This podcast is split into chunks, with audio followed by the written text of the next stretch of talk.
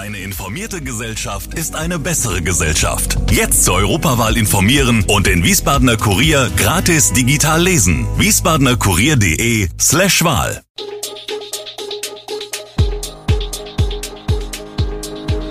Gude, unser morgendliches News Update. Das Wichtigste aus Wiesbaden für Sie im Überblick. Guten Morgen aus Wiesbaden an diesem 18. Mai. Gärtnereien kämpfen um ihren Platz im Westfeld, wie Studenten in ihren Entwürfen das Walhalla wiederbeleben und Forscher finden Ursache für plötzlichen Kindstod. Das und mehr gibt es heute für Sie im Podcast. Illegale Beschäftigung und mangelhafter Arbeitsschutz auf den Baustellen in und um Wiesbaden sind Stefan Heinemann und Michael Leschnik ein Dorn im Auge. Gemeinsam will das Führungsduo des Kreisverbands Wiesbaden-Rheingau-Taunus der IG Bau die strukturellen Probleme in der Branche bekämpfen. Schwarzarbeit ist laut Heinemann nicht nur in Wiesbaden ein Problem. Die Zustände im gesamten Rhein-Main-Gebiet seien katastrophal. Das größte Problem sei aus seiner Sicht, dass bei der städtischen Vergabe oft das Unternehmen den Auftrag bekommt, das den niedrigsten Preis anbietet. Das sei für diese Unternehmen dann oft nur möglich, wenn sie sich für diverse Arbeiten Subunternehmen suchen, die zu absoluten Dumpingpreisen arbeiten. Heinemann und Leschnik fordern häufigere und strengere Kontrollen seitens der Gewerbeaufsicht und des Zolls und dass bei der Vergabe städtischer Aufträge nur Betriebe berücksichtigt werden, die nachweislich die Arbeitsschutzgesetze und Arbeitnehmerrechte zu 100 Prozent beachten. Nur so könnten die Bedingungen verbessert werden.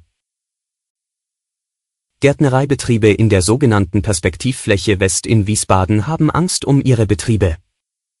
3000 Wohnungen und gleich drei Einrichtungen der Landespolizei könnten nach ersten Ideen auf dieser Fläche entstehen, die viele längst Westfeld nennen in Anlehnung an das ebenfalls umstrittene Ostfeld. Inzwischen gab es Gespräche mit dem Stadtplanungsamt. Die Gartenbauer sprechen zwar von einem sehr einvernehmlichen Treffen mit den Stadtplanern, aber sie möchten weder umsiedeln noch sehen sie die Notwendigkeit, die Polizeieinrichtungen zentral in Schierstein oberhalb der Autobahn anzusiedeln. Die Betriebsinhaber haben den Eindruck, dass die Stadt keine Idee hat, was mit ihnen passieren soll, falls sie vom Westfeld weg sollen. Noch sei gar nichts entschieden, heißt es seitens der Stadt immer wieder. Den Gartenbaubetrieben geht es um ihre Zukunft, auch um Investitionen. Deshalb, so ihre Forderung, dürfe sich der Diskussionsprozess nicht Jahre hinziehen. Es ist eine der geschichtsträchtigsten Kulturstätten der Stadt. Das Walhalla steht seit Jahren leer und soll nun wiederbelebt werden. Als das Thema voriges Jahr wieder im Kulturbeirat war, nahm Professorin Isabella Lieber das zum Anlass, um daraus eine Entwurfsaufgabe für ihre Architekturstudierenden an der Hochschule Rhein-Main zu machen. Ein Semester lang konnten die Masterstudenten einen Entwurf konzipieren, wie sie die Räumlichkeiten in der Mauritiusstraße gestalten würden. Zur Belohnung gab es eine Ausstellung in den Räumlichkeiten der Wiesbadener Industrie- und Handelskammer. Unter dem Titel Walhalla neu gedacht läuft aktuell die Schau, die acht Entwürfe für das leerstehende Walhalla zeigt.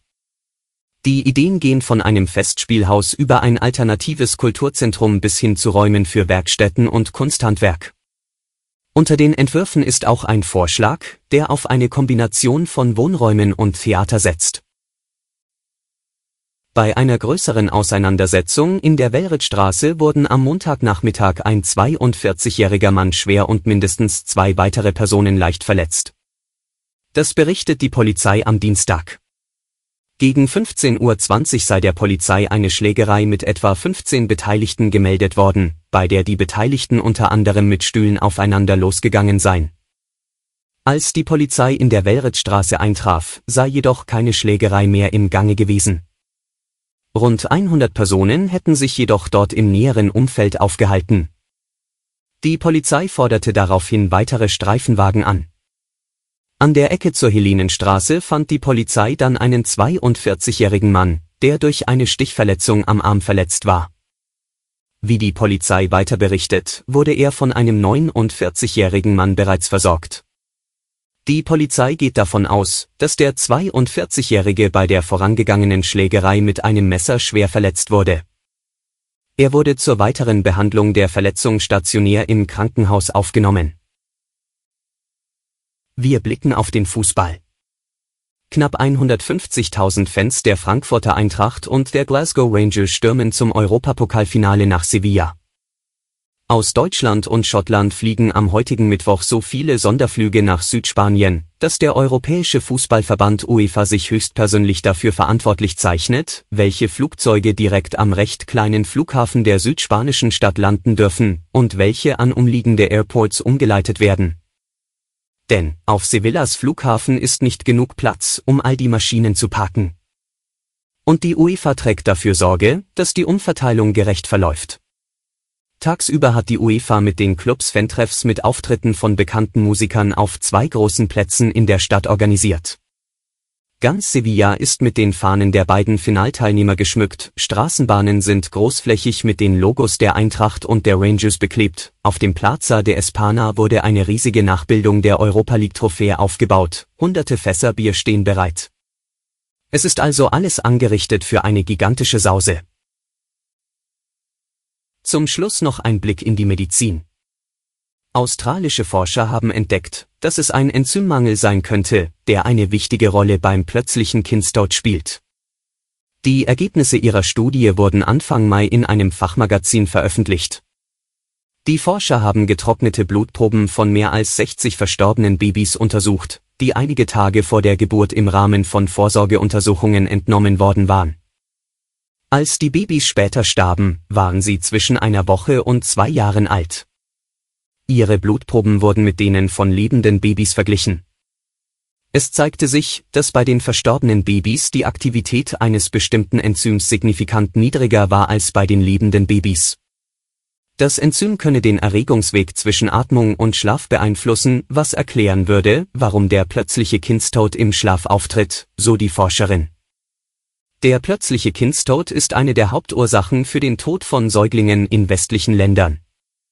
Er mache fast 50 Prozent aller Todesfälle bei Neugeborenen aus, heißt es in der Fachzeitschrift.